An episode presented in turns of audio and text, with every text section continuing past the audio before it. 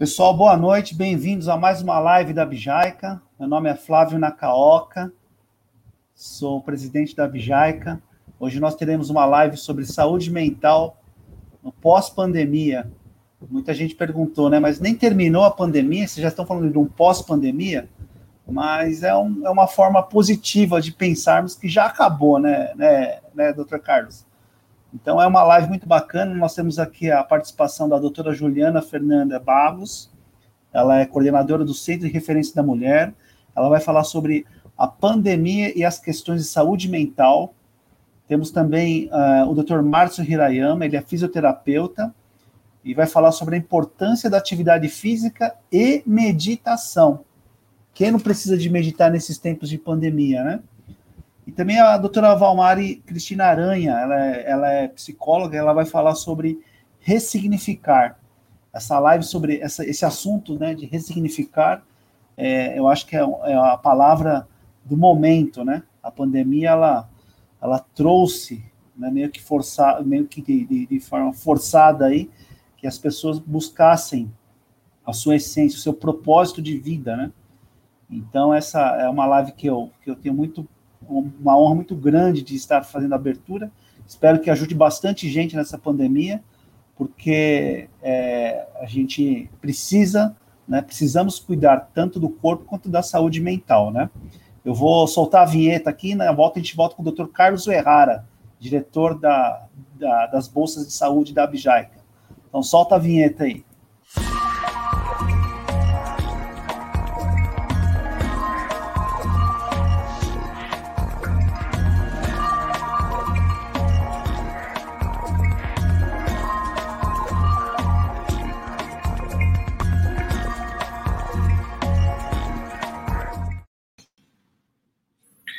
Olá, boa noite a todos.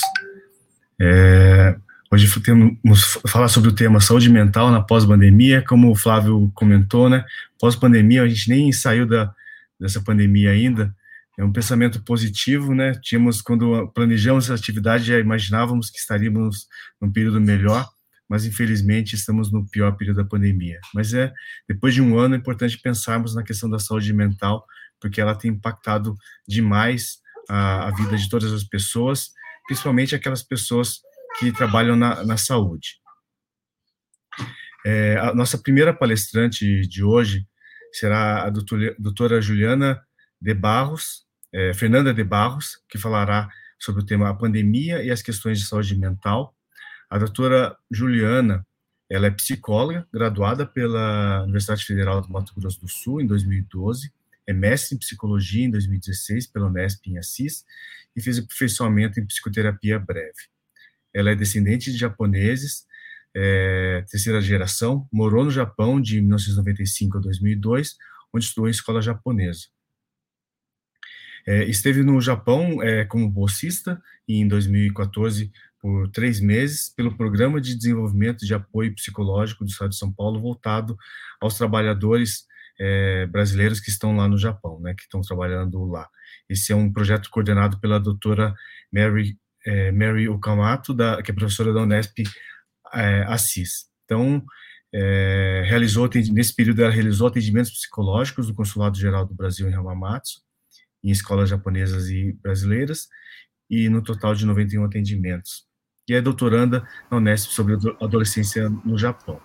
E desde 2016 ela também atua no projeto Sakura, que, é, que foi idealizado pela professora Carla Amaral Barros, e desde então atua no atendimento de brasileiros residentes no Japão é, com esse projeto. Então, bem-vinda, doutora Juliana, e boa palestra. Bom, boa noite a todos. Primeiramente, eu gostaria de agradecer o espaço, ao convite de estar conversando hoje um pouquinho com vocês sobre a questão da saúde mental é, tema este importante em qualquer época, em qualquer período, mas nesse período específico que a gente está vivendo da pandemia, é, eu acredito que é importante a gente discutir, debater é, mais ainda sobre esse assunto.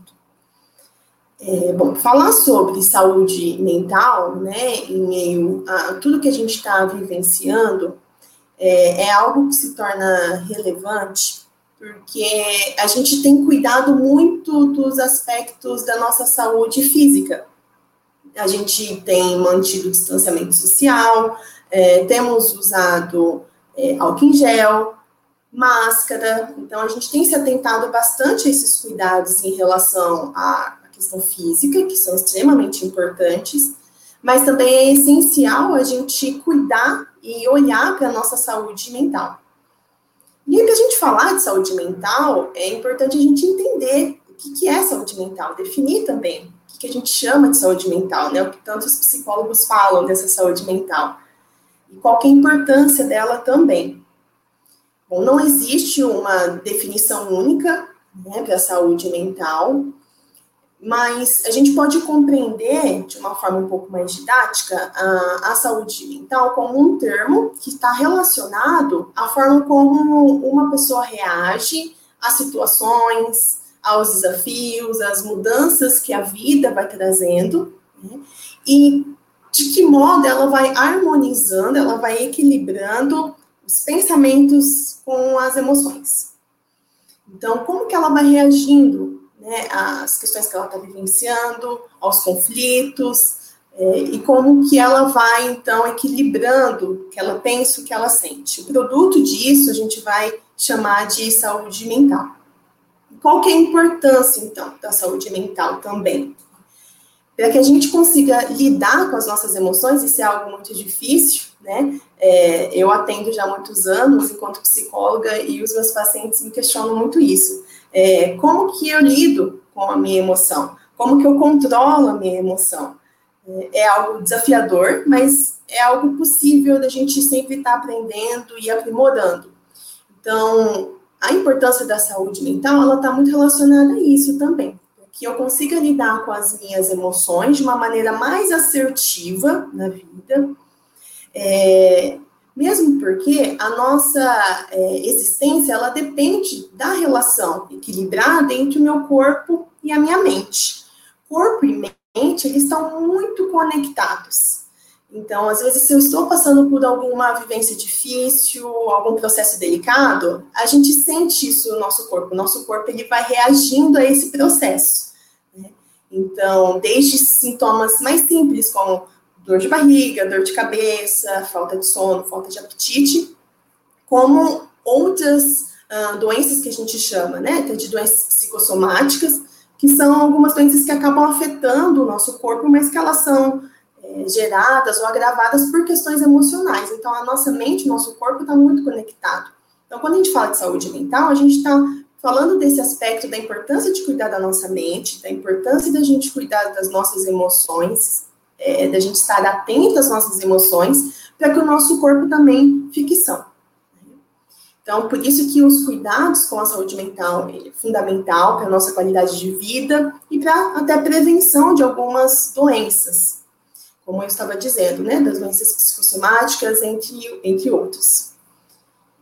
E diariamente a gente vivencia uma série de emoções, desde quando a gente acorda até a gente vai dormir, durante a semana, a gente tem altos e baixos, a gente vivencia momentos bons, momentos ruins, isso faz parte da vida. É, ninguém tem uma vida perfeita, ninguém tem uma vida é, 100% feliz, onde tudo dá certo, né? Eu costumo até falar para meus pacientes tomarem cuidado com a rede social, porque no Instagram, por exemplo, todo mundo posta a parte boa da vida, né? Todo mundo posta a comida gostosa que está comendo, o lugar bonito que foi, né? A viagem, a viagem incrível que fez. Então, a gente tem que tomar muito cuidado, porque senão a gente é, tem a tendência de achar que a vida do outro é mais fácil, que está tudo tranquilo, e só com a nossa, é, que é mais delicado, que é mais complicado. Mas não, momentos bons e ruins fazem parte da vida de todo mundo, e esses altos e baixos, eles acabam acontecendo. Então, não tem como a gente controlar isso. Né? Não tem como a gente controlar situações que vão acontecendo. Que a pandemia nos traz e, e fala muito isso. É uma situação que a gente está vivendo é, no qual a gente não tem muito controle. Né? É, por isso que o que importa bastante é como a gente vai lidar com essa situação. Então, como que a gente vai lidar com as nossas emoções, os nossos sentimentos, que estão sendo gerados pela situação que a gente está vivendo. E isso vai estar é, tá muito relacionado como anda a minha saúde mental. Se eu estou com uma saúde mental mais equilibrada, uma saúde mental boa, eu consigo lidar com os meus pensamentos, com as minhas emoções de uma forma mais positiva, mas se eu estou com a minha saúde mental afetada, eu tenho uma tendência a não conseguir lidar muito bem com os meus pensamentos, com as, com as, as minhas emoções, então eu posso tender a ter comportamentos mais explosivos, ser muito ansiosa, muito impulsiva, né? É, quando eu não consigo controlar muito bem isso. E quando eu falo de pensamento, sentimento em relação ao que está acontecendo, né, a gente frisa bastante isso, porque o acontecimento em si, claro que ele importa, o que está acontecendo agora, o que a gente está vivenciando importa e muito. Só que como eu lido com isso que é a questão. Né? Então, por exemplo, com a pandemia, não, não tem o que a gente fazer, é, além dos nossos cuidados, a gente precisa ter, é, cuidar da gente, cuidar dos nossos, é, não tem muito que a gente fazer num contexto mundial, se a gente pensar nisso. Mas a gente pode aprender e tentar lidar com a minha emoção e o meu pensamento mediante a isso. Então, por mais que a situação, o acontecimento seja extremamente delicado, é, a forma como eu vou lidar, a forma como eu vou reagir a isso, quais pensamentos que eu vou emitir em relação a isso, os sentimentos, isso que vai, é, na verdade, ser o diferencial para eu ter uma saúde mental ou não. Tá? É, e aí vem a pergunta, né? Como que anda a saúde mental de vocês que estão aí nos, ouvindo, nos assistindo? Como que vocês têm lidado, né? Como que, que nota vocês dariam para a saúde mental de vocês? É, como que vocês estão lidando e manejando as adversidades, os conflitos que surgem né, no nosso dia a dia e como que está sendo tudo isso na pandemia, porque é, eu ouço também relatos de alguns pacientes, por exemplo, que antes da pandemia a saúde mental era uma, agora na pandemia a saúde mental é outra. Realmente, todos nós fomos afetados, é, cada um na sua proporção, mas, de modo geral, é, a saúde mental de todos, mediante a tudo que a gente tem vivenciado, é um aspecto de alerta, é um aspecto que eu realmente preciso prestar bastante, bastante atenção. É, só que manter, ter a saúde mental, e principalmente manter uma saúde mental, né, no entanto, é, nem sempre é fácil, né? A gente fala muito, acho que na internet, se vocês colocarem aí é, como ter saúde mental, como desenvolver a saúde mental, vai ter uma série de, de, de listas, de dicas de como fazer. É, nem todas funcionam para todo mundo, acho que cada um tem o seu modo, mas não é, não é tão fácil. Né? É justamente porque o nosso dia a dia ele vai mudando. Então, hoje meu dia foi tudo bem, amanhã pode não ser tudo bem, amanhã pode acontecer alguma questão no meu trabalho, dentro da minha casa, com a minha família, então oscila muito isso. Né? É, manter não é fácil, e manter ela no contexto da pandemia é ainda mais desafiador. E aí, um ponto também que eu queria levantar, né, quando a gente está falando de saúde mental, na pandemia, de como que você tem lidado com isso, como que está sua saúde mental, entender que cada pessoa reage de um modo diferente à situação. Então, às vezes, eu me sinto, por exemplo, mais angustiada, mais desesperada, e eu vejo a minha colega, a minha vizinha, ela está lidando de uma maneira parece mais tranquila, mais positiva. Né? Essa diferenciação é muito comum, porque cada pessoa ela vai ter uma percepção diferente da situação, ela vai ter um pensamento diferente, ela vai ter uma experiência diferente e ela vai reagir de modo diferente.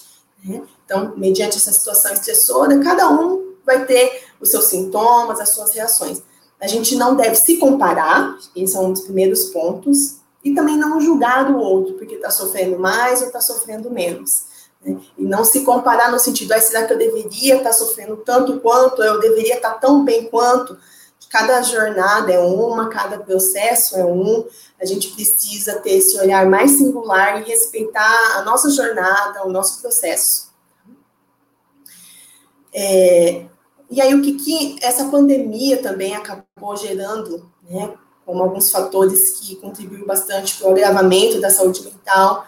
Né? Eu vou trazer aqui alguns pontos que é, eu percebi dos meus pacientes, né? É, principalmente os pacientes da clínica, né, do projeto Sakura, que eu, que eu atendo. Alguns pontos que acabou agravando né, foi o isolamento social, a falta de convívio social, a redução de estímulos. Então, antes as pessoas iam para academia, para o cinema, para lugares, hoje isso reduziu bastante. A redução de renda, também algumas pessoas acabaram perdendo a renda, a mudança de rotina, a perda de alguns familiares né, de um modo precoce, o processo de luto extremamente doloroso. Então, as pessoas estão enfrentando um turbilhão de sentimentos e de pensamentos. E aí, os sentimentos que eu mais escuto na clínica, nos meus atendimentos, é um, um sentimento de desesperança, de solidão, sentimento de depressão, é, desânimo. Né? Então, muitas pessoas, por exemplo, estão trabalhando em casa, estão estudando em casa, e aí demonstram um desânimo muito grande em relação a isso, um cansaço, que a gente já está um ano né, nessa situação é, frustração, irritabilidade, medo, preocupação, impotência em relação à situação, processo de luto extremamente dolorosos, porque a gente não tem um ritual né, de despedida. Os brasileiros que estão no Japão especificamente, eu percebo um outro ponto que é o distanciamento da família nesse momento. Então, há uma preocupação muito grande com os familiares que estão é, no Brasil. E aí esse distanciamento acaba agravando ainda mais esse sentimento de impotência, né, de, de preocupação, de desamparo em relação aos que estão longe. É, então, todos esses sentimentos né, são sentimentos que a gente percebe de, um, de uma forma muito comum e que oscila bastante nos pacientes. É, é, esse estado de constante alerta, preocupação, né, é, confusão, é, a falta né, da, da, sensação de ter controle, da incerteza do que a gente está vivendo, enfim, mediante um vírus que se mostra tão letal, tão de fácil contágio. Isso assusta mesmo, a gente não sabe quanto tempo isso vai durar, e isso eu acho que é uma das maiores angústias, né? Até quando a gente vai passar por esse processo. E aí, todos esses sentimentos que eu falei pode gerar alguns desequilíbrios emocional que afetam a saúde mental que a gente estava falando é, lá no início. Então, alguns pacientes eles têm mostrado mais ansiedade, mais uh, sintomas depressivos, síndrome do pânico, alterações no sono, no humor, na alimentação. Alguns pacientes já tinham, por exemplo, né, pacientes que já tinham síndrome do pânico, isso se agravou. Alguns pacientes que não tinham mais passaram a desenvolver de novo. Então, a gente observa um, um quadro geral, né, um pouco preocupante, por isso que falar de saúde mental e eu ficar muito atenta a como eu estou, a como eu estou me sentindo, é extremamente importante, porque uh, dessa situação toda que a gente está vivenciando, é difícil alguém que vai sair ileso, no sentido de não ser afetado por isso, tudo que está acontecendo ao nosso redor. Né? Todo mundo, de algum modo, está ou vai ou foi afetado pela situação. Mas, mesmo diante de todo esse contexto, é importante a gente olhar para si, é importante a gente, eu falo muito com meus pacientes, né, eu uso um termo brincando com eles, fazer esse escaneamento interno, é, de parar e pensar, assim, sentir como, como que eu estou, né, como que estão os meus pensamentos, meus sentimentos, meus ideais, as minhas emoções. Vocês que estão, né, nos escutando, vocês costumam fazer essa análise?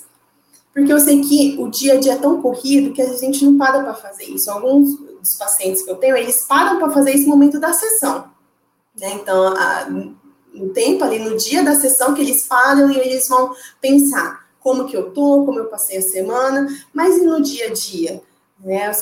Vocês costumam fazer isso? Eu peço muito porque meus pacientes eles vão anotando é, diariamente o que eles estão sentindo, como que foi o dia deles, para eles poderem ler, para eles poderem perceber aquilo que está acontecendo.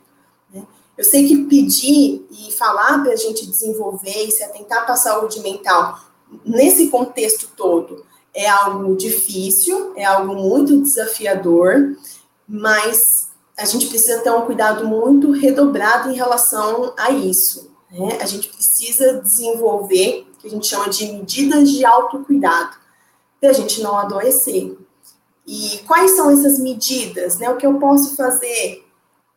Isso eu acredito que é muito singular. Cada pessoa vai ter as suas medidas de autocuidado. Então, alguns né, é a meditação, outros é yoga, outros é ler livro, outros é assistir filmes, séries, outro vai fazer videochamada com os amigos. Cada pessoa vai ter o seu modo né, de medidas de autocuidado, mas é extremamente importante. É importante a gente nos colocar na nossa agenda, né, porque a gente tem dia a dia muito corrido, com as tarefas, com os afazeres, mas você se coloca no seu dia a dia, você tem um momento que é para você, e para algumas pessoas isso é mais desafiador ainda, quem é mãe de família, quem é pai de família, mas é muito importante. Né? E aí uma prática que eu costumo colocar, né, para ajudar nesse processo de entender, identificar os seus sentimentos, fazer esse escaneamento interno, é primeiro identificar o que eu estou sentindo, o que eu estou pensando. Né? Então, o que eu estou sentindo, o que eu estou pensando. Depois é tentar compreender por que, que eu estou sentindo isso, será? De onde vem esse sentimento, de onde vem essa, essa sensação. E depois de você compreender, é tentar pensar de um modo mais racional se tem, tem algo que eu possa fazer em relação a isso de forma concreta. Né? Se tem, então eu vou tentar desenvolver. Se não tem, eu preciso trabalhar a aceitação. Então, esse processo de identificar os meus pensamentos, de compreender os meus sentimentos, é extremamente importante, né? E canalizar as nossas energias para tentar manter pensamentos positivos, equilibrados, ressignificar o que a gente está vivendo, né? é, é algo essencial. Tentar ignorar, fugir não funciona. É preciso a gente compreender a, toda essa realidade e tentar lidar da forma melhor possível e aí cada um encontrando o seu, seu modo de se manter bem, de desenvolver esse, esse bem-estar. Né? É, porque tudo isso que a gente está vivendo, uma hora vai passar, por mais que às vezes pareça que não, né? Como diz a música do, do, Santos, uma música que eu gosto muito, né? Tem um trecho que ele fala que nada do que foi será de novo do jeito que já foi um dia. Tudo passa, tudo sempre passará essa situação também passará. É, é importante buscar ajuda profissional se você está percebendo que você não está conseguindo lidar com isso sozinho. A terapia, acho que é um auxílio bem importante nesse processo, quando a gente fala também de saúde mental. Né? Então, procure ajuda, é, não tenha vergonha, a gente precisa colocar mesmo o nosso bem-estar acima né, da, das, das, situações que a gente tem que a gente está vivenciando e pensar também nas consequências de não lidar com isso, de não me cuidar. Às vezes a gente cuida muito dos outros, mas a gente às vezes peca quando a gente olha para a gente, né? Bom, falando, né, para finalizar aqui, pós-pandemia, como será, né, como que nós vamos passar por tudo isso, é, eu acho que é difícil a gente calcular quais vão ser os danos, as consequências né, que o coronavírus pode gerar no futuro, mas talvez muita coisa irá mudar, né? Talvez nada será como, como antes. É, algumas situações da parte mais psicológica, como o aumento, talvez, do estresse pós-traumático, da depressão, isso pode acontecer mas eu acredito que as pessoas também vão prezar mais pelo contato físico, a importância de estar com os seus, é, a importância de estar mais presente com as pessoas e de valorizar mais essa presença. Eu acredito que isso vai ser um fruto, né, é, de todo esse processo que a gente está vivenciando. E o isolamento não é legal, né, ninguém gosta, mas acho que é extremamente importante nesse momento e aproveitar também para a gente ter esse cuidado, esse olhar mais atento para a nossa saúde mental. Bom, a minha fala era essa, né? Eu queria agradecer de novo. Depois, tiverem perguntas, a gente pode conversando mais. Obrigado, doutora, doutora Juliana pela, pela sua fala. Acho que uma participação enorme aqui no, no chat, muita gente comentando. Acho que o importante é isso, né? Fazer, primeiro, reconhecer o impacto, né? Dessa pandemia na, na nossa nossa, nossa saúde mental. E acho que esse, o, o primeiro reconhecer já é um, um início de tomar medidas para que isso, esse impacto não seja ainda maior, né? Então, muito obrigado por, por sua fala. Assim, quem quiser fazer perguntas para a doutora Juliana, pode deixar aqui no chat, que no final da, da atividade a gente vai fazer essas, essas perguntas para ela, tá bem? Então, o nosso próximo palestrante é o Dr. Márcio Susumu Hirayama. O Dr. Márcio é formado em fisioterapia pela USP, foi, foi bolsista da JAICA é, em 2002, 2003, por um ano na Universidade de Tsukuba, estudando atividade física e qualidade de vida. O período no Japão impulsionou a continuar os estudos e se dedicou ao mestrado na Unesp, né, doutorado na Unicamp e o pós-doutorado na, na Unifesp. E também atuou como pesquisador no Instituto de Saúde da Secretaria de Estado, é, Secretaria de Estado de São Paulo. Em sua trajetória pessoal e acadêmica, explorou, explorou a adaptação cultural e aplicações da meditação mindfulness no Brasil e viveu períodos como fellow na Índia, nos Estados Unidos, no Reino Unido e na comunidade contemplativa Nazaré Universidade da Luz. Foi bolsista da JAICA, né, na Universidade de Sucuba, e hoje está como professor e sócio fundador do Centro de Promoção de Mindfulness. Atua também como formador, doutor e terapeuta em abordagem em mente e corpo, Mindfulness e visão sistêmica. É também instrutor de Qigong e alquimia interna do Tao, meditações da medicina chinesa antiga. É, eu gostaria, antes de, de chamá-lo para a atividade, agradecer é, a Agenda Nikkei pela divulgação dessa atividade, a gente está tendo uma ótima audiência, e também pela ajuda que foi é, enorme da, da Ana Paula Maeda, que me ajudou na organização dessa atividade, que foi essencial para que ela acontecesse hoje. Então, o Dr. Márcio vai falar sobre a importância da atividade física e a meditação para a saúde mental. Então, doutor Márcio, tem a palavra. Boa noite. É uma grande honra estar aqui é, a convite da Abjaica, né? E é, acho que para falar sobre isso, acho que antes, eu acho que eu posso propor um exercício prático que vai facilitar, quem sabe, a fala e a partilha depois, para a gente refletir um pouco sobre a importância é, dessas duas atividades na nossa vida, e principalmente agora. Pode ser? Todos me acompanham, será? Ou eu vou fazer sozinho aqui? Ah, então, a primeira coisa que eu vou convidar vocês, é um convite, né? Cada um no seu cuidado, é, na sua escolha, no seu limite é a gente dar uma espreguiçada. Você já espreguiçou hoje? Ou faz tempo que espreguiçou? Então, dá uma espreguiçada do seu jeito. Pode ser mexendo só o pescoço, pode ser mexendo os ombros, pode ser dando uma alongada mesmo nos braços, no tronco. É...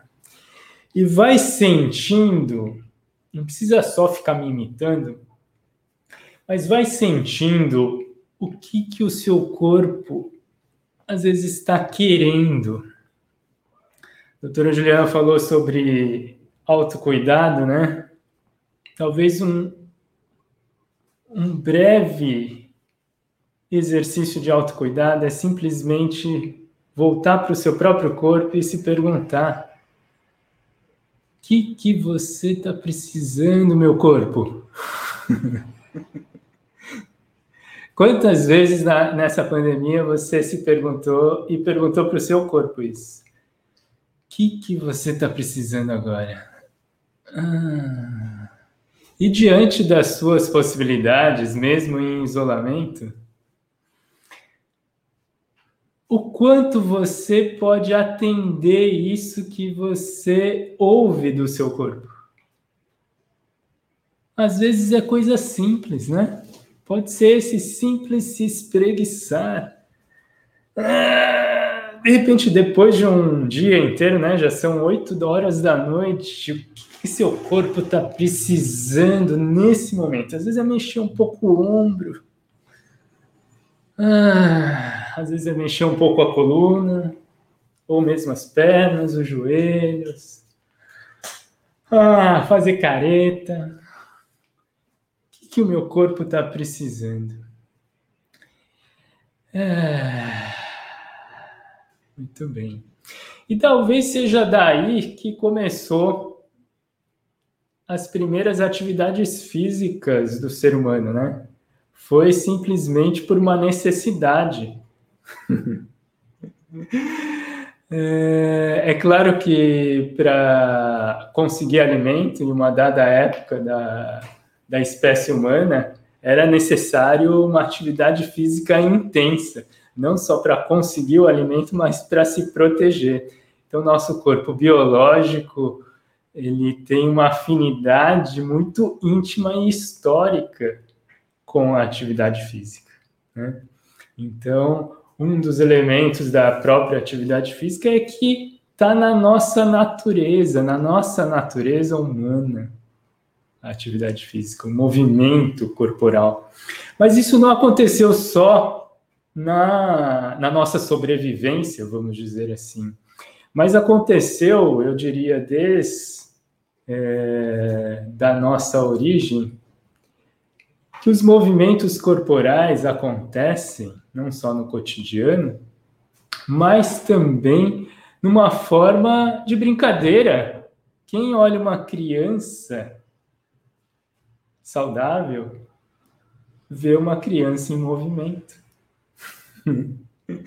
então é natural do ser humano não só buscar alimentos, buscar proteção e segurança por meio do movimento corporal, mas por meio da brincadeira, ou mesmo das artes. Isso é natural, o movimento humano está na natureza humana. Né? E talvez esse confinamento trouxe uma restrição de movimento humano uh, de espaço. Mas, como o ser humano tem a natureza muito criativa, a gente se articula de qualquer forma para viver a nossa natureza. Então, um desafio e um convite grande é que perceba e sinta o seu corpo. Perceba, sinta o seu corpo e pergunte para ele o que ele está com vontade, o que, que é cuidadoso para você, para o seu próprio corpo. Qual é a melhor forma da gente cuidar da gente, desse espaço íntimo, desse corpo tão precioso para a gente? E reconhecer que o movimento é natural mesmo que a gente não tenha nenhum hábito ou que a gente seja muito preguiçoso, às vezes, sem vitalidade, né? é da natureza humana estar em movimento. E depois foram surgindo na história os esportes, né? Um pouco mais de competição, de animação. Mas o que sempre existiu também, além de brincadeiras, é de uma e, e das artes por meio do movimento é também o quê? Uma forma, quando a gente vê as festas culturais, né, e no Brasil tem bastante, quando a gente vê cerimônias e rituais em determinadas tradições, a gente vê sempre movimento humano acontecendo. A dança é um movimento muito natural do nosso corpo e uma forma de conexão com a gente, com o nosso íntimo e com o outro, com as outras pessoas. E também, vamos dizer, com algo além da gente, de uma força maior, da força da natureza, né? Cada um na sua crença, na sua tradição, mas todos têm movimento humano. Então, vamos valorizar o movimento humano como cultivar a nossa própria natureza. Muito bem.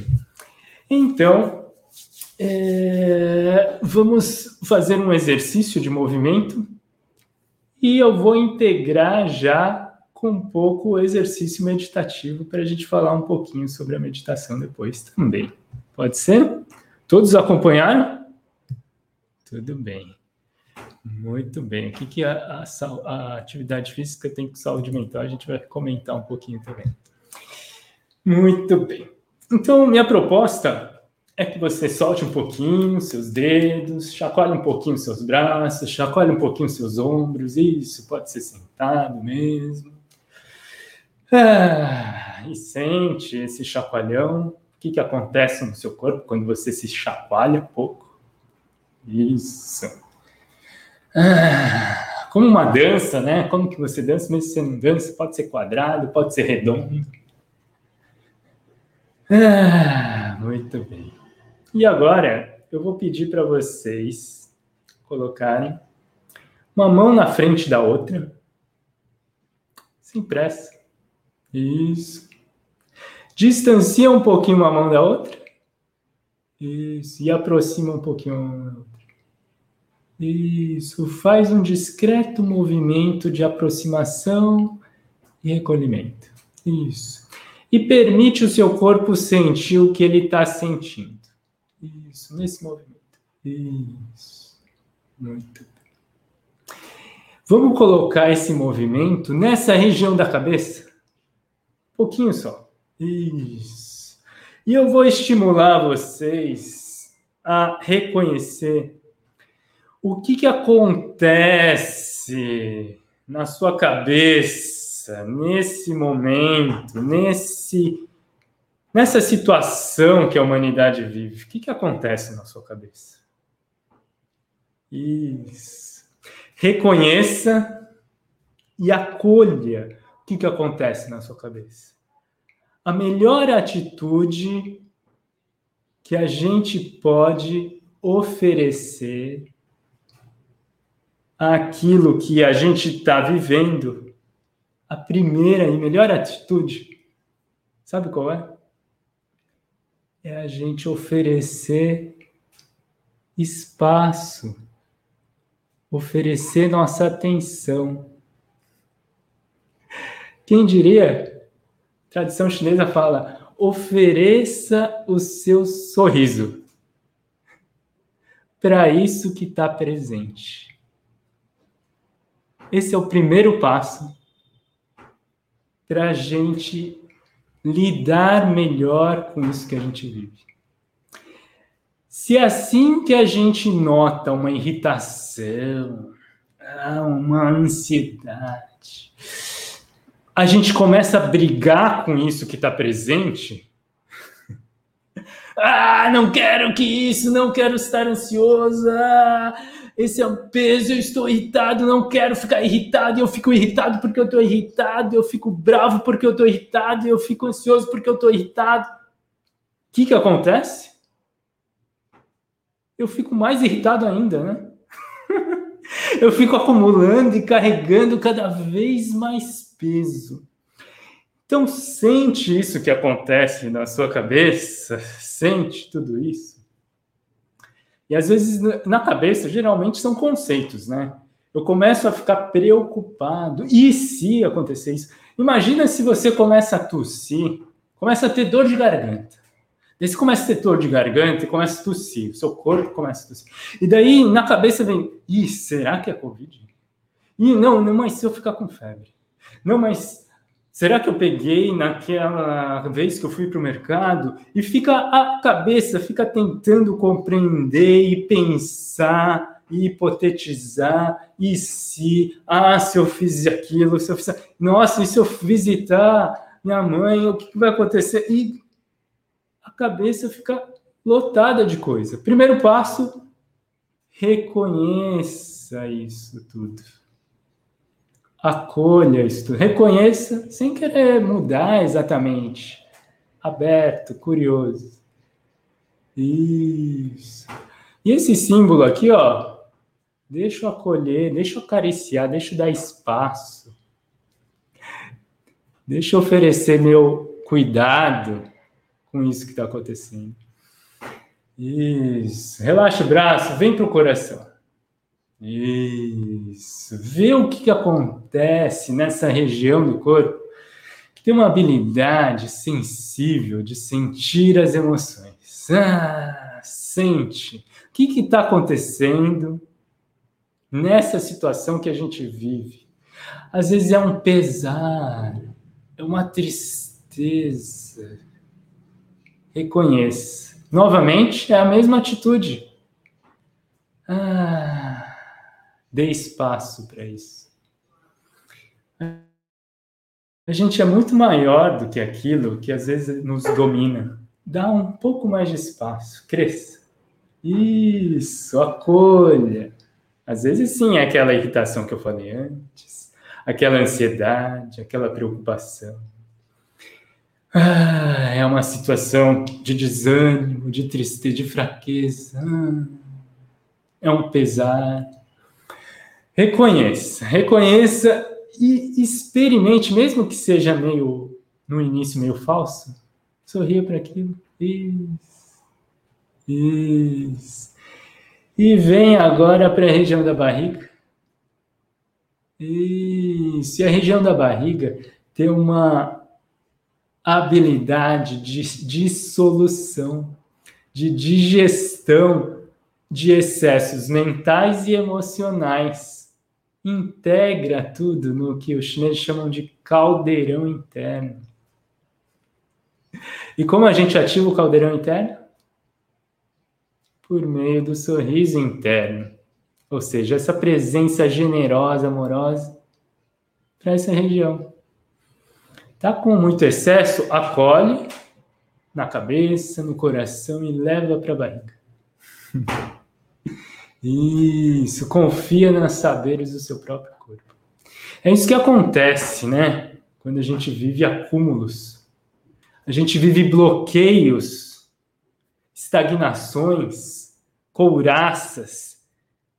E quando a gente movimenta o corpo, faz uma atividade física ou senta para meditar, que seja prestando atenção na respiração, a gente vai permitindo os caminhos internos, biológicos e psíquicos se abrirem, para que os resíduos e os acúmulos começam a se dissolver.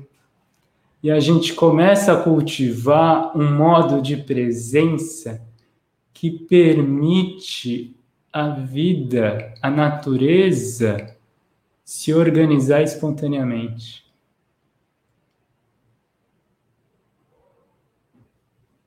Isso, cultive por um instante que seja essa relação com o seu corpo, essa relação de você por inteiro, por inteiro.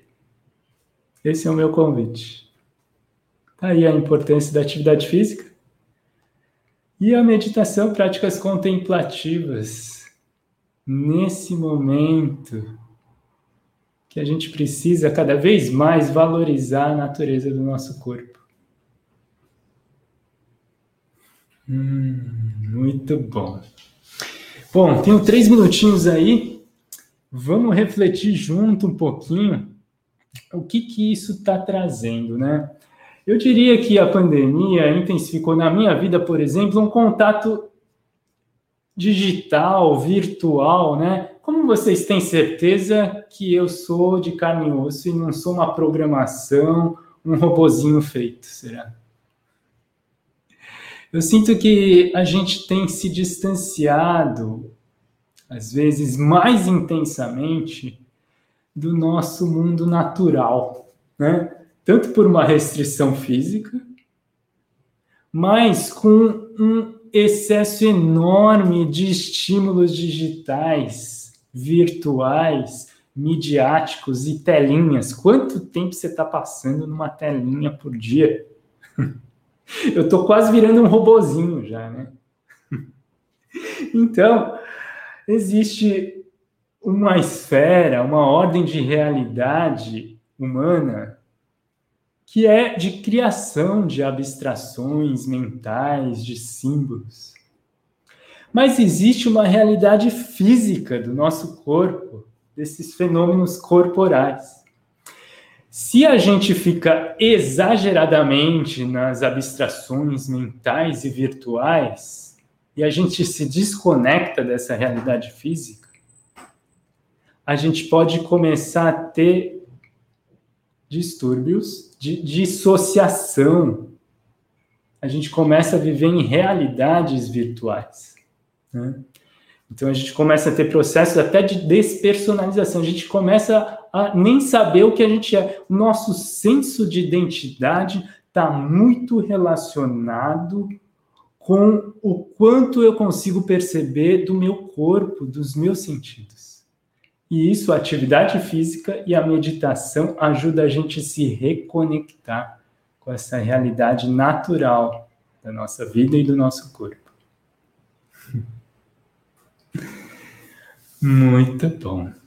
Bom, espero que tenha contribuído. Vou estar aberto aí a questões e comentários e estamos à disposição.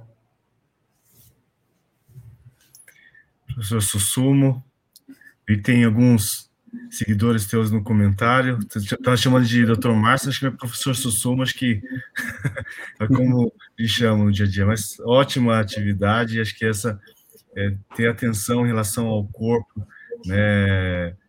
é, é essencial né, para que a gente consiga realmente é, é, pensar melhor, para que a mente, nos pensamentos fluam de uma, uma, uma, maneira mais ordenada, que não sobrecarregue é, e isso acabe levando a piora da, de quadros de depressão, de ansiedade. Né? Acho que a gente tem que ter um equilíbrio entre a mente e o corpo para a gente conseguir avançar e fazer com que o peso da pandemia não não piore ainda mais. Também vários comentários aqui. É, eu pedi novamente para que as pessoas é, coloquem suas perguntas, que no final da atividade eu vou trazer aqui para o professor Sussumo responder. Mas muito obrigado, foi, foi excelente tua apresentação. Agora, eu vou chamar a, a próxima palestrante, é, professora é, Valmari Cristina Aranha, também é psicóloga, é mestre em saúde pública pela Faculdade de Saúde Pública da, da USP, é especialista em gerontologia pela SBGG e é docente do Centro Universitário é, São Camilo e é membro da, da diretoria da Sociedade Brasileira de Geriatria e Gerontologia. Em sua atividade, né, a, a é uma grande amiga, né, e, e aceitou aqui ficar, participar aqui com a gente dessa atividade. Na sua atividade vai falar sobre ressignificar. Este é o momento. Então, doutora Vamari, bem-vinda e obrigado. É, obrigada, Carlos, pela calorosa apresentação, obrigada pelo convite, é, parabéns à Jaica pela iniciativa e a relevância do tema. É, eu trabalho com psicologia há muito tempo e nunca se ouviu falar tanto em saúde mental quanto temos ouvido é, atualmente, e é importante que tenhamos discussões coerentes e consistentes que possam nos ajudar a lidar melhor com todo é, com toda essa mudança e todas as dificuldades que vêm se apresentando aí na nossa vida nesses últimos é, quase dois anos aí de, de mudanças. É, a proposta que eu fale sobre o ressignificar e sobre o momento que nós estamos vivendo. Então, ressignificar esse é um momento, mesmo que não por uma escolha, não por uma opção, né? Nós não temos é, oportunidade de não viver essa pandemia com todas as dificuldades e mudanças que ela traz. E acho que a proposta da minha fala é pensar um pouco no que nós podemos fazer com toda essa mudança, né? O que nós podemos tirar de positivo desse, dessa, das perdas, dos aprendizados e tudo que é, esse momento nos traz. Sai ressignificar implica pensar nas definições, né? Então, o que é ressignificar? É dar um novo sentido a uma experiência, é atribuir um outro olhar à nossa realidade. É, como eu vou olhar para algo tão denso, tão intenso e tentar fazer ou tirar disso tudo um sentido que possa me ajudar a sobreviver diante de todas essas dificuldades. Não existem receitas, né? Nós estamos trabalhando com todas as mudanças, ao mesmo tempo que elas vão acontecendo, né? E, e falar em pós-pandemia é falar com otimismo, é acreditar que nós vamos passar por tudo isso, e já passamos, estamos todos aqui, e em algum momento já ressignificamos as nossas relações, né? O, o doutor Sussumo falou sobre a tecnologia, e há pouco tempo atrás nós nós não imaginaríamos realizar as nossas atividades por meio da tecnologia. É, uma atividade como essa não seria possível se não fosse o uso da tecnologia e o quanto isso se adiantou por conta da pandemia e da necessidade do distanciamento social. A ressignificação é um processo que nos propõe a encontrar novos caminhos para lidar com situações difíceis, situações que parecem impossíveis se forem interpretadas de uma maneira muito real, muito crua. Isso exige do nosso emocional e dos nossos recursos psíquicos um esforço muito grande. Né? Então, isso tudo também vai trazer uma outra oportunidade. É, vocês me ouvem bem?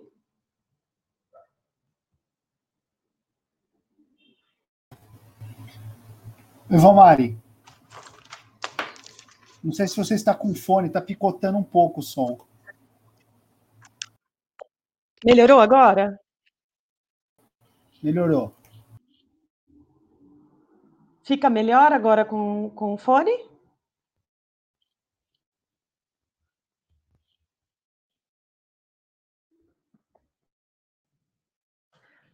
Se não funcionar, vocês me avisam que eu interrompo aqui.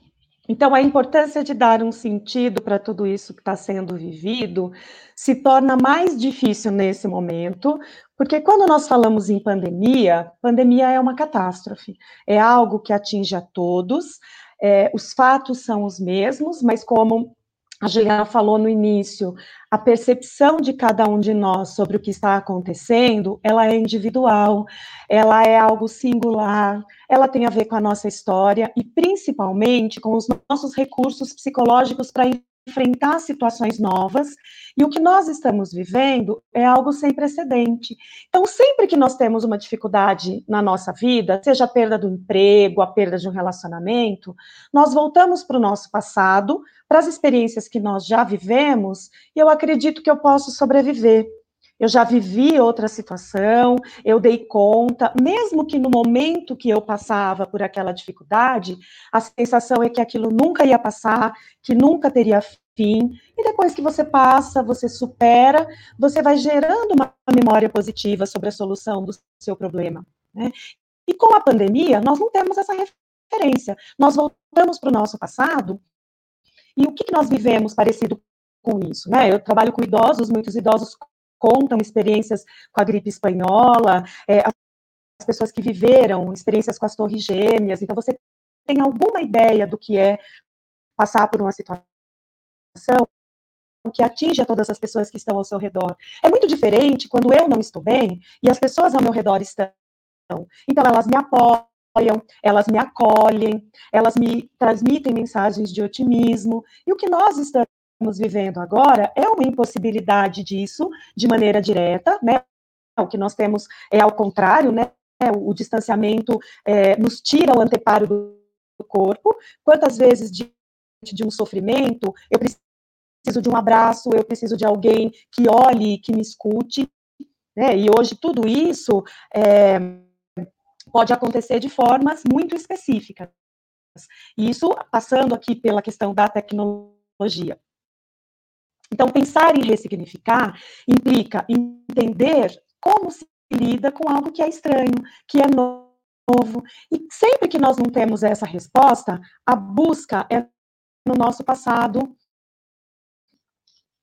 é nas nossas lembranças da infância, em tudo aquilo que nós guardamos dentro das nossas estruturas. Por isso, eu vou buscar nos meus pares. Por isso a importância da busca pela fala, pela escuta, pela troca das nossas experiências e sem a busca de modelos previamente definidos. Então, eu vou buscar o sentido. O professor Sussuma falou sobre atividade física, sobre a meditação. Então, o quanto eu consigo buscar um sentido naquilo que está sendo vivido e construir oportunidades de seguir, né? De você levar as atividades e você manter a sua vida, apesar do tempo que você tem, do quanto algumas mudanças estavam planejadas, né? Então, imaginávamos que hoje não estaríamos mais passando por tudo que passamos. Então, essa sensação de que tudo isso não acaba vai interferindo em como nós vamos reposicionar essas experiências e todas essas sensações. E isso gera mal-estar, como a Juliana falou no início, e esse mal-estar carece de um sentido, carece de um ajuste e de uma pacificação, seja com o meu ambiente, seja com o ambiente que me cerca. Tá? É, então, o quanto eu vou conseguir lidar com essa mudança dentro das minhas próprias referências. Val, o, acho que está tá, tá picotando muito o teu som. Acho que melhor você tenta sair e entra de novo, por favor.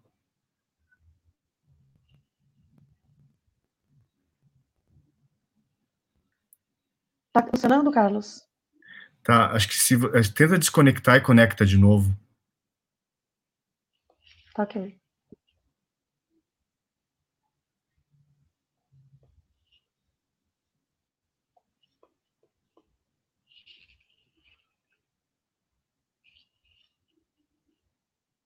Você vai...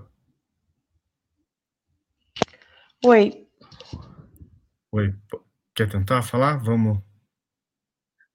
Você quer desconectar ou você quer tentar fazer, continuar?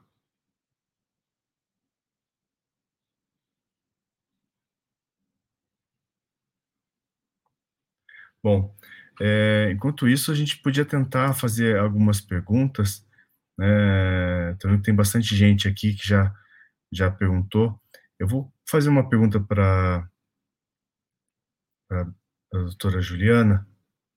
Tem vários comentários aqui da Karen, falando que a pandemia potencializou os problemas já existentes e também trouxe mais ansiedade, medo e incerteza. Eu acho que. Deixa eu pegar aqui uma.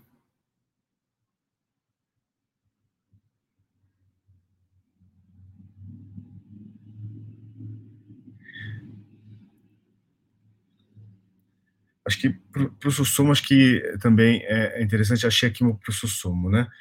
É, a Eunice falou, é muito interessante, professor Sussumo, estou sem fazer atividade física porque estou com muita dor forte na perna esquerda. Então, tenho medo até de ir ao posto. Mas acho que se o Sussumo puder falar um pouquinho da questão da, da espiritualidade, né, Sussumo, acho que é, acho que está muito relacionado à meditação, ao autoconhecimento. Voltou, Val? Voltei. Isso. Consegue tá, tá me ouvir melhor?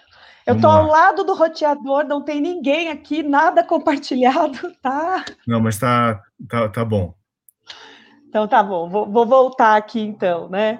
É, eu estava falando, né, da dificuldade que nós temos de ressignificar algo sem precedente, o quanto isso nos exige é, uma adaptação, e entre o real e o ideal, é importante que nós consigamos encontrar um espaço de coerência, né? A gente tem ovões e ixi, continua é, muitas informações, muitas orientações, e, as, e a, em algumas situações as pessoas se sentem mal por não conseguir com aquilo que é o. Val. Val, vamos fazer um teste aqui. Tira o micro, tira o fone, por favor. Prático. É importante é, realizarmos outras atividades. Ruim ainda? Val, Vamos fazer um teste. Tira o, o, o despluga o fone de ouvido, por favor. Despluga, tira ele do, Sim. do computador. Tirei. Melhora? Vamos tentar assim. Vamos tentar tá assim, vamos ver. Tá. É, então, algumas situações. Eu vou fechar minha, minha câmera, porque talvez facilite. Não, não, tem, tem que deixar, Val, tem que deixar.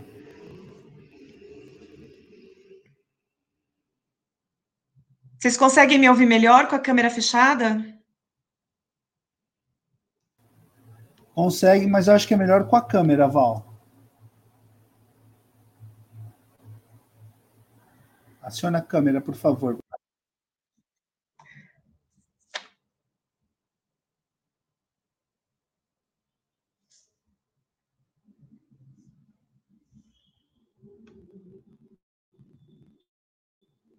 É, Val, pode, pode. Vamos tentar, acho pode. que parece que estabilizou. Tá, então vamos tentar. É, então, alguns obstáculos a essa ressignificação pode ter a ver com os nossos medos e com as nossas angústias. E os medos, eles normalmente têm a ver com questões reais. Então, quando eu entendo que se eu uso as proteções, se eu uso a máscara, se eu me distancio, se eu uso o álcool gel, eu me protejo desse, desse contato com esse vírus, e ao mesmo tempo eu tenho algumas angústias que são mais sérias em termos de não entendo o que está acontecendo comigo. É aquele medo que eu tenho que não é associado a algo específico. Tem a ver com algo mais amplo, tem a ver com as experiências que eu já vivi diante de situações de desamparo, de desproteção. Né? E, e hoje nós vivemos no nosso país uma série de complicações que exigem que nós tenhamos as nossas atitudes e a busca por proteção e por uma assistência dos nossos pares. Então eu tenho medos reais de me contaminar, de que as pessoas que eu gosto se contaminem, medo da perda socioeconômica, o medo do luto não elaborado, né? E a dificuldade das pessoas compartilharem as, as dores, as perdas, e hoje é, a, a, pandemia e o distanciamento impede que nós tenhamos essas, essas possibilidades, e sempre que a realidade se torna insuportável, o nosso emocional tenta buscar outros recursos. Alguns deles são as adaptações, que é o que eu quero transmitir para vocês de positivo, e algumas vezes tem a ver com a negação, tem a ver com o distanciamento da realidade, tem a ver com traumas, tem a ver com situações que não são elaboradas e elas voltam por meio de um transtorno de estresse pós-traumático, que é aquela sensação que a gente tem quando esfria, né? Quando o corpo esfria, quando o problema calma parece que nós começamos a pensar em todos os riscos que corremos, em todas as possibilidades que nós tínhamos e que nós não fizemos. Então, sempre que nós pensarmos ou estivermos diante de uma situação como essa, a importância de entender, a importância de dar um significado, e esse significado ele é individual. Embora todos nós estejamos passando pelos impactos da pandemia, cada um de nós tem recursos muito diferentes, sejam recursos materiais, sejam recursos emocionais, e também capacidade de elaborar tudo isso de formas muito diferentes. Então, como eu vou encontrar estratégias para me ajudar a lidar com toda essa dificuldade? Quando nós pensamos em ressignificar, para muita gente, a vida não foi significada, as vivências não foram significadas. Então, o que, que a pandemia e o distanciamento social fez conosco? Nos jogou para dentro de si. Nos jogou para casa, então nós fomos obrigados a entrar em contato com as nossas escolhas, os nossos relacionamentos, as ausências dos relacionamentos. Quantas pessoas eu ouço no consultório se queixando do comportamento do filho, estranhando o comportamento do, dos seus companheiros, das suas companheiras, porque a pessoa mora na mesma casa, mas não se conversa, as pessoas não interagem, porque nós vínhamos né, numa frequência muito acelerada de estilo de vida. Então, pensar em ressignificar tudo o que nós estamos vivendo implica repensar a nossa estrutura de vida, repensar as nossas escolhas. Então, não é só ressignificar o meu sofrimento e a minha dor, mas é ressignificar as minhas escolhas, né? É, o pós-Covid, pós-pandemia, nos faz pensar que amanhã há de ser outro dia, que isso tudo vai passar. E eu espero que a gente não volte para o novo normal, ou que a gente não volte para o que a gente vivia, mas que tenha que toda essa vivência tenha sido uma oportunidade de nós nos reposicionarmos diante da própria vida, da própria escolha, os valores, né? Quantas vezes eu escuto as pessoas me dizendo: "Ah, mas para que eu preciso trabalhar tanto para comprar tanta roupa se eu há cinco ou seis meses eu estou usando as mesmas roupas? Para que eu vou trabalhar tanto se depois eu não tenho condição de sair ou de fazer uma viagem? E aí eu vou aprender a ter prazer dentro de casa, eu vou descobrir novas habilidades, né? Então, quando é, o título dessa fala, esse é o momento de ressignificar, já que não tivemos escolhas, né? E estamos diante de toda essa mudança, Será que isso não pode ser entendido como um desafio? Será que não pode ser uma oportunidade de eu me reinventar? E claro, no começo da pandemia, isso foi muito tranquilo. Todo mundo ia cozinhar, ia arrumar a casa, criar jardim, criar horta, né, cuidar do jardim, adotou, adotou um pet, porque agora eu vou ter um estilo de vida.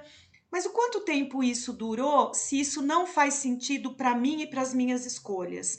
Então eu não posso comparar a, a saída que eu vou encontrar para essas dificuldades com, a, com o que eu vejo nas redes sociais ou com os meus vizinhos, com os meus familiares. Porque a mudança e a ressignificação, ela tem que ter um sentido para mim. Ela tem que ter um sentido individual. É, e fica até difícil, né, quando a gente diz o lado bom de tudo isso, né? Sempre que eu falo isso para alguém, eu tomo muito cuidado porque mesmo que a nossa vida pessoal esteja mais estruturada, o sofrimento ele está presente em vários aspectos. Quando eu olho para a janela da minha casa, eu vejo pessoas na rua.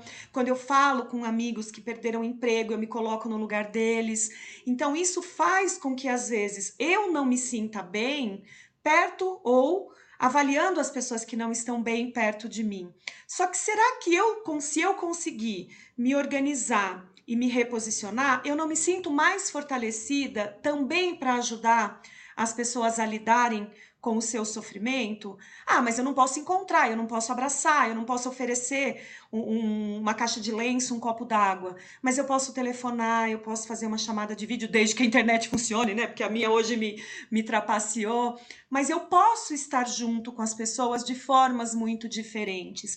Então, é transformar todo esse absurdo, todo esse inquietante numa oportunidade de crescimento. E como é esse crescimento? Em vários aspectos.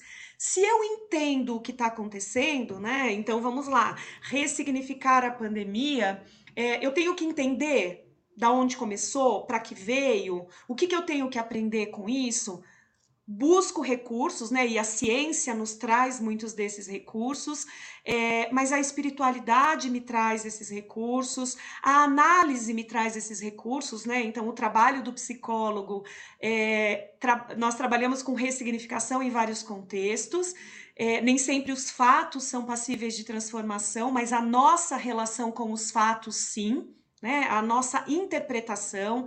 Quantas vezes eu escuto alguém me dizer, ah, mas eu não sei por que, que isso aconteceu, estava tudo bem. E aí, quando a pessoa começa a contar, não estava tudo bem né? É, já não vinha muito, já, já, aconteciam alguns problemas e alguns contratempos, mas eu estava lá no meu mundo, na minha correria, e eu agora tenho que me reposicionar e me haver com tudo isso e enxergar aquilo que eu deixei embaixo do tapete, né? É, e a pandemia, né? Tem, tem um colega que diz, ela acabou com as gambiarras emocionais, porque tudo aquilo que eu empurrava com a barriga, porque eu não tinha tempo, porque eu não tinha energia, ou porque eu não, não queria me defrontar, o distanciamento dos meus amigos, do meu trabalho presencial, do meu lazer, fez com que eu olhasse para a realidade da minha vida e que eu me reposicione diante dela. E a gente não consegue trocar né, as nossas escolhas de uma hora para outra. Por isso, alguns pontos muito importantes têm a ver com adaptação, têm a ver com flexibilidade, tem a ver com resiliência, né? É, e tem a ver com o quanto eu consigo aceitar que eu não sou onipotente, que eu não consigo dar conta de tudo aquilo que vai me atropelar ou que vai me acometer. É, e um risco que nós temos para não nos cuidarmos é a espera pelo cuidado ideal. Então, a nossa adaptação e a nossa ressignificação, ela tem que ir aos poucos. É um dia de cada vez. Nós não podemos tratar uma situação anormal como se fosse normal. E às vezes, na tentativa de nos motivar e de nos animar, as pessoas acabam gerando mais frustração. Quando alguém nos diz: "Ah, mas você não perdeu o emprego, você tem casa boa, você tem condição de continuar perto das pessoas que você gosta" eu olho para o que eu tenho e eu não sofro pelo que eu tenho, eu sofro por aquilo que eu não tenho. E o quanto esse sofrimento ele é compreendido e não julgado, né? Então, o que, que é importante? O que, que eu queria muito que vocês pensassem? Que equilíbrio psíquico é, é luta constante. Não é um, um, medicamento que eu tomo, não é um exame que eu faço e a partir não é um botão que eu viro e a partir de agora eu sou otimista, tudo vai dar certo. O otimismo ele é importante, mas ele é um otimismo realista, não é uma positividade tóxica. Não é você brincar com o jogo do contente, né? É você ver algo bom no meio de tudo aquilo que é ruim. E às vezes o seu algo bom tem a ver com a sua saúde, tem a ver com os seus relacionamentos, tem a ver com o espaço que você ocupa, o espaço físico e o espaço é, interno, né? Eu gostei muito quando o professor Sussuma foi falando, né, de, de tirar, né, esses pensamentos e tirar toda essa esse peso que, que nós estamos é, em contato direto atualmente, para que a gente possa também dar espaço para sentimentos positivos sem se sentir culpado, por estar tá feliz ou por estar tá se sentindo bem. Isso faz parte e ajuda, inclusive, com a nossa imunidade. Então, mesmo que nós não tenhamos todas as respostas para o que está acontecendo, para que a gente dê um outro significado, Vamos buscar dentro dos nossos recursos internos características que podem nos ajudar, né? Então eu vou fazer aquilo que eu gosto por mim. E esse processo, ele pode ser muito mais simples e muito mais gradual do que nós imaginamos. Então é importante que nós olhar, que nós consigamos olhar para dentro de nós e transformar essa crise em oportunidade de transformação. Não só em relação a aprender a cozinhar, aprender a cuidar da própria casa, aprender a cuidar do próprio corpo, porque a gente também é, vivia aí um ritmo muito frenético, tudo muito alucinado, é, e essa pandemia nos fez parar nos fez olhar para o próprio corpo, nos fez repensar o nosso estilo de vida, mesmo que nós não tenhamos todas as respostas, né? E, e quais os recursos que eu busco. Então, um, um outro ponto importante que eu queria, para finalizar, é pensar em como e quando eu vou buscar ajuda, né? Porque eu acho que a gente também não quer preocupar, né? Eu trabalho muito com idosos e eu escuto das pessoas, ah, eu não quero chatear meu filho com a minha tristeza, com o meu medo, com a minha dúvida. É, e eu costumo brincar: tudo aquilo que você não, não põe para fora fermenta dentro de você. Mas tem coisas que eu preciso dizer e o outro não precisa escutar, porque às vezes isso implica uma cobrança em relação a uma pessoa que está distante, a uma pessoa que está muito perto também, né? Então acho que a pandemia nos fez fazer coisas que não gostaríamos e não fazer coisas que gostaríamos. E aí eu venho aqui dizer para vocês: ah, mas vocês têm que dar um sentido para tudo isso, vocês têm que incorporar tudo isso na vida de vocês para poder sobreviver psiquicamente e também fisicamente, né? A Juliana falou no início, né, das depressões, transtornos de estresse pós-traumático, ansiedade, transtornos obsessivos compulsivos, né? Então quem já era obsessivo, com todas essas orientações e medidas de saúde, isso ficou muito difícil. Né? Então não é para ter vergonha de procurar ajuda, estamos todos passando pelas mesmas dificuldades e a possibilidade de poder ajudar alguém também faz com que eu me sinta melhor, já que eu não estou conseguindo fazer muitas coisas, ao menos que eu consiga dar um suporte. E às vezes esse suporte precisa ser um suporte profissional, e às vezes ele precisa ser um bate-papo, precisa ser um telefonema, precisa ser uma carta, um presente que eu mando para casa de alguém, né? Que alguém liga, não só para me para saber se eu tô bem, se eu tô viva, mas alguém que me que ligue, que telefone. E tô indo pro telefone até para pensar em na, nas dificuldades que nós temos em relação a, ao acesso à tecnologia, mas também alguém que se preocupa comigo, que me liga para me contar alguma coisa boa, né? Sem que isso saia um pouco do foco. É, então, quando procurar ajuda? Quando o sofrimento está insuportável. E a insuportabilidade, para mim, ela é muito diferente da insuportabilidade do outro. Então, se eu não tô me sentindo bem, ah, eu adoro música, então hoje eu tô meio baixo astral, eu vou ligar um rádio nas músicas que eu gosto. Pode ser que eu ligue, comece a dançar, comece a cantar e passa. E às vezes não passa, né? E quando não passa, é quando eu preciso de ajuda profissional. É quando eu preciso de alguém que me oriente a criar hábitos diferentes e às vezes até procurar uma ajuda medicamentosa se isso está muito insuportável. Então, o limite de procurar ajuda é o sofrimento e é o seu sofrimento. Não podemos comparar o meu sofrimento com o sofrimento do outro. E sempre, né, é, quando eu falo para vocês, não é possível tratar o anormal como se fosse normal, eu preciso buscar algumas estratégias. Hoje nós falamos muito em resiliência, nós falamos muito em mudança, né, de estilo de vida, e resiliência é uma capacidade que a gente tem de lidar com as intempéries, né? Aquela é aquela possibilidade que a gente tem da vida segue apesar disso, tudo que, que estamos vivendo. E ela é uma característica que pode ser desenvolvida, né? Nós vamos nos adaptando. E o principal ponto de partida é aceitar a realidade. Então, se eu olho para o que está acontecendo e o que eu posso fazer com isso, né? E, e buscar os recursos, né? É, e buscar os meus recursos internos e os recursos externos. E eu queria deixar só uma fala, né, é, para finalizar, de, de um provérbio chinês que diz que você não pode evitar que os pássaros da tristeza voem sobre sua cabeça, mas você pode impedir que eles construam ninhos sobre os seus cabelos. E é isso que eu queria muito que vocês pensassem. Não temos como não viver essa pandemia, mas precisamos não nos entregar a todo o sofrimento que ela vende num primeiro momento e resgatar as nossas capacidades de adaptação. Obrigada pela atenção e desculpem aí a a falha da, da tecnologia aqui de casa. Não, foi. A gente teve um problema de, de som, mas depois foi ótimo, melhorou. Acho que deu, foi muito boa a tua participação, muitos elogios aqui.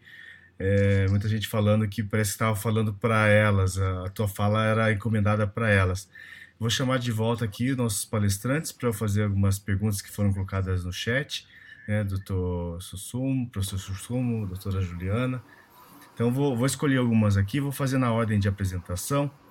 É, primeiro para a doutora Juliana. Né? Acho que a questão do, da resiliência, né? como reconhecer as nossas angústias, né? Pela muita gente reclamando da falta de encontrar com os netos, não ter dificuldade de, de, ter dificuldade de encontrar com a família, né? Falta de ter contato físico. Nós é, brasileiros ocidentais temos muito disso, né, de, de abraçar, de, de acolher, né, e você tem, estão pedindo dicas, né, para como reconhecer essas, essas angústias e, a partir do reconhecimento, dicas para que a gente consiga é, melhorar é, e que a gente não evolua para uma piora da nossa qualidade de vida com piora da nossa saúde mental.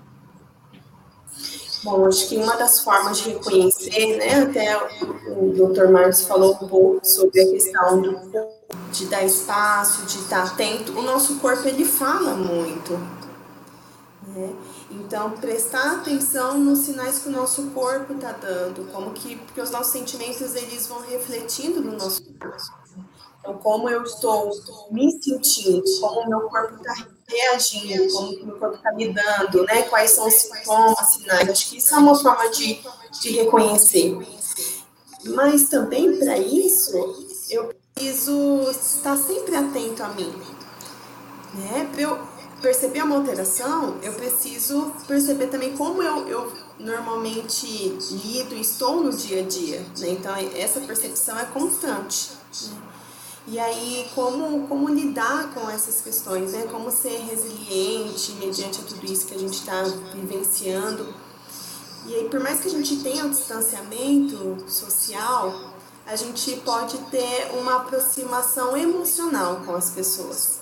Isso independe só do contato físico. Claro que o abraço, estar perto, isso é muito importante, esse contato com o corpo. Mas o contato emocional, ele pode ser feito é, à distância. Né? E aí a gente tem hoje os recursos que são celular, são né, as redes sociais. Eu sei que a gente também está cansado de acessar isso, mas hoje em dia é a forma mais segura. Então, a gente estar tá presente é, emocionalmente, é, se importar com os outros, é, mediante os meios que, que a gente tem. Obrigado, doutora. doutor Márcio, é, você falou um pouco da tua atividade, né, da questão da meditação e espiritualidade. Se puder falar mais um pouquinho sobre isso e também se é possível meditar em ambientes, se é necessário, na verdade, se é necessário um ambiente especial para meditar ou basta ter consciência do corpo, atenção plena para que a gente consiga ter um, um, um período de, de meditação. Muito bom. Bom, questões práticas, é... a meditação hoje tem sido utilizada para muitas coisas, né? É um termo meio polissêmico, né? tem, tem muitos significados. Então. De forma geral, a gente tem práticas meditativas mais formais, onde a gente separa um momento do dia para entrar em contato com a gente. Só para isso, né? Pode ser por meio da respiração, pode ser por meio do corpo, ou por uma simples observação das experiências, das emoções, dos pensamentos. Mas também é, tem se popularizado muito, eu diria, as práticas meditativas informais, ou seja, onde a gente cultiva a nossa qualidade de presença durante as atividades corriqueiras do nosso dia. Ou seja, a gente pode comer, comer, bom, a grande maioria da população come, né? Na hora de comer, em vez de comer assistindo televisão, comer com o celular do lado, comer com muitas atividades ao mesmo tempo, de repente eu posso parar para comer, para sentir a textura, os aromas, os sabores, para contemplar as cores e desfrutar de uma alimentação, eu diria, meditativa, contemplativa, onde a gente cultiva a presença enquanto a gente faz aquilo. A alimentação é só um exemplo, né? A gente pode, por exemplo, caminhar do nosso quarto até o banheiro com atenção plena. Eu posso dar os meus passos sentindo as plantas dos pés no chão cultivando essa presença mais inteira no meu corpo. Isso é um cultivo de presença. E tudo bem se eu reconheço que eu estou preocupada com um trabalho que eu tenho para fazer, eu reconheço isso. E não preciso, às vezes, acumular coisas, porque agora, nesse momento que eu estou caminhando, indo para o banheiro, eu não vou resolver isso. então eu deixo de lado e venho para aquilo que eu vivo de fato. Porque quando a gente fica imaginando muita coisa, ou as preocupações, ou remoendo o passado, é como se a gente, o nosso corpo entende que a gente está vivendo isso um pouco. E isso começa a pesar e começa a incrustar, a acumular no nosso corpo. E daí fica uma vida mais pesada. Mas se a gente cultiva a presença no presente do que vivemos de fato, começa a trazer um pouco mais de leveza, talvez. Né? Mas isso é um automatismo da nossa mente, das nossas emoções. Então, o exercício é a presença de ficar reconhecendo e voltando para o que a gente vive de fato. Né? Essa é uma das dicas aí, experiência. Com relação à espiritualidade, eu diria que ao ponto que a gente começar uma jornada interna de contato com a gente mesmo e com a nossa própria natureza, de autoobservação, chega um ponto que a gente começa a perceber que a gente, a gente por inteiro, e sendo a gente por inteiro, o ser humano por inteiro, naturalmente a gente começa a perceber que eu não estou sozinho nesse mundo. Que assim como eu vivo o que eu vivo, pode ser dores, pode ser sofrimentos, perdas, assim como eu, outras pessoas também vivem algo semelhante. Então eu não estou sozinho. Então eu começo a reconhecer a minha conexão com esse coletivo humano. Eu compartilho a condição humana. E ao expandir essa percepção de não sou só eu, a humanidade inteira vive algo semelhante. Eu me reconecto com algo maior que eu mesmo. Então eu transcendo uma visão um pouco mais fechada para algo mais amplo. E daí por diante, né? A gente pode se reconectar com algo maior na vida inteira. Isso seria um pouco da espiritualidade nesse caminho de autoconhecimento. Ótimo, obrigado. Então, olhando aqui os, os participantes da, da, nossa audiência, tem encontrado algumas pessoas conhecidas e amigas, né? Uma delas, a doutora Júnia Cordeiro, fez uma pergunta aqui para para Valmari, né? Qual o papel da emoção e da razão no processo de ressignificação? Nós estamos aí com cinco minutos, Val.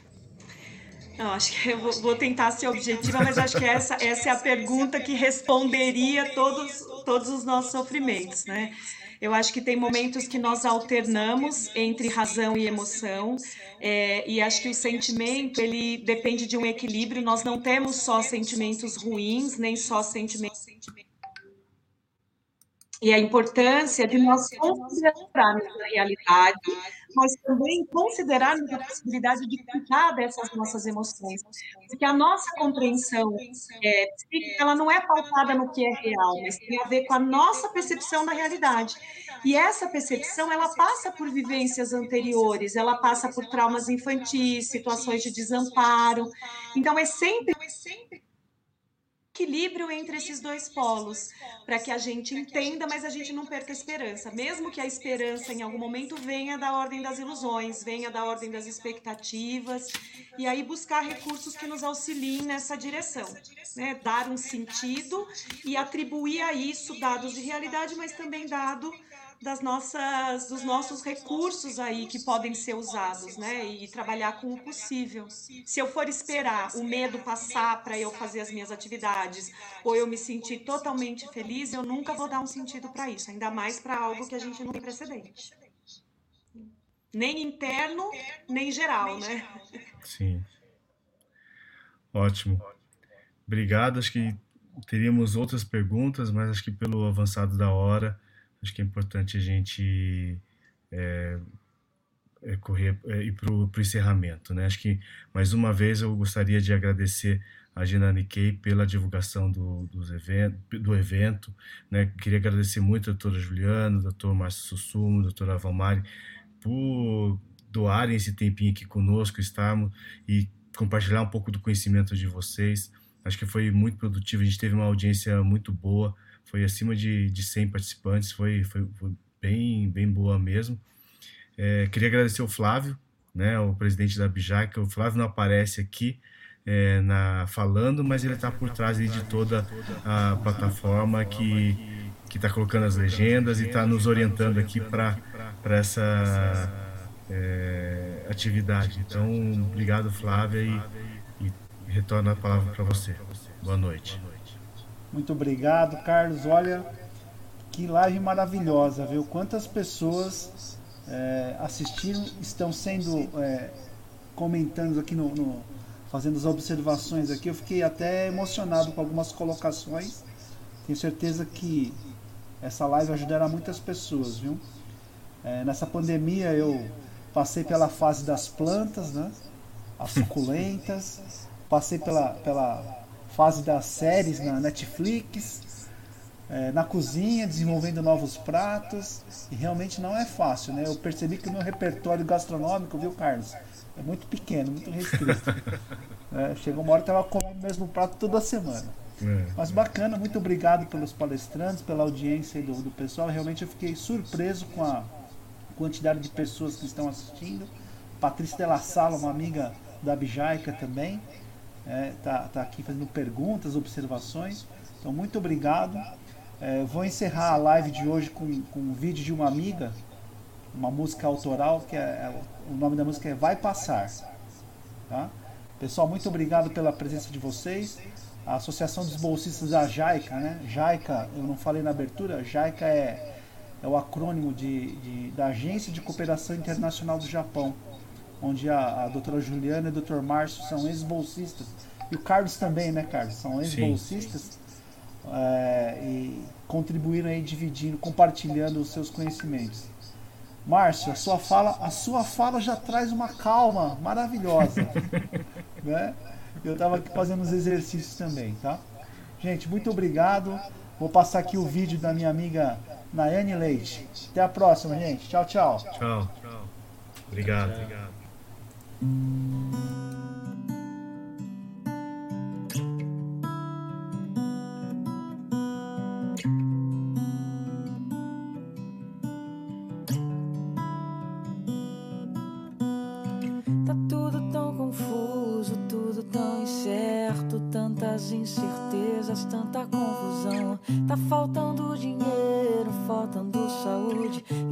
faltando confiar no Pai que tá no céu. A gente sempre quer saber qual o dia de amanhã, qual o problema de amanhã pra tentar precaver.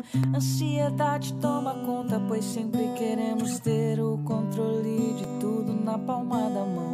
A gente vai vivendo e vai aprendendo que tudo é passageiro isso vai passar, vai passar.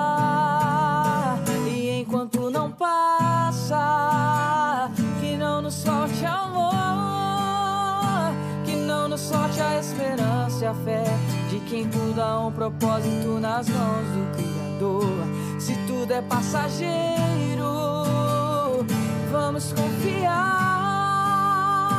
que logo isso passa, dias melhores vêm e a gente se abraça. E quando estiver bem, promete por favor ter aprendido com a dor que o melhor que a gente tem é a fé, a esperança, o amor. Tão difícil entender que é um leão por dia, um B.O. por dia e tá tudo bem. A gente vai vivendo e vai aprendendo que tudo é passageiro. E isso vai passar, vai passar. E enquanto não passa, que não nos falte amor, que não nos falte a esperança, a fé de quem tudo há um propósito nas mãos do Criador. Se tudo é passageiro vamos confiar que logo isso passa, dias melhores vêm e a gente se abraça.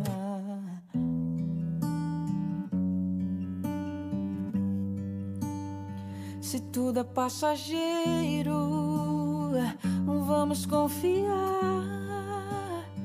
que logo isso passa, dias melhores vêm e a gente se abraça.